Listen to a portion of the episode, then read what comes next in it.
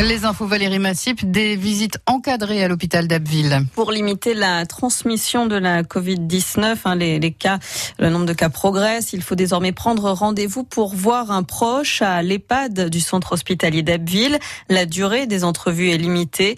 Euh, visite réorganisée aussi au centre de rééducation ainsi qu'en psychiatrie.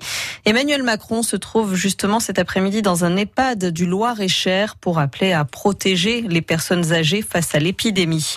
Euh, sur le respect des règles sanitaires. Maintenant, ça va être tolérance zéro, prévient le directeur de la sécurité publique dans la Somme. Depuis début juillet, il y a eu plus de 1000 verbalisations dans le département pour le non-respect du port du masque, précise David Prodhomme sur France Bleu Picardie. Euh, de nouvelles fermetures administratives devraient avoir lieu prochainement selon lui. La décision est dans les mains de la préfète, dit-il. Il était euh, notre invité ce matin sur France Bleu Picardie. Vous retrouvez l'interview du patron de la police dans la Somme sur francebleu.fr. Des négociations commenceront début novembre sur le télétravail pour donner un cadre à la pratique qui s'est développée pendant le confinement. Ceci dit, le MEDEF souhaite que l'accord qui découlera des discussions avec les syndicats ne soit ni normatif ni prescriptif.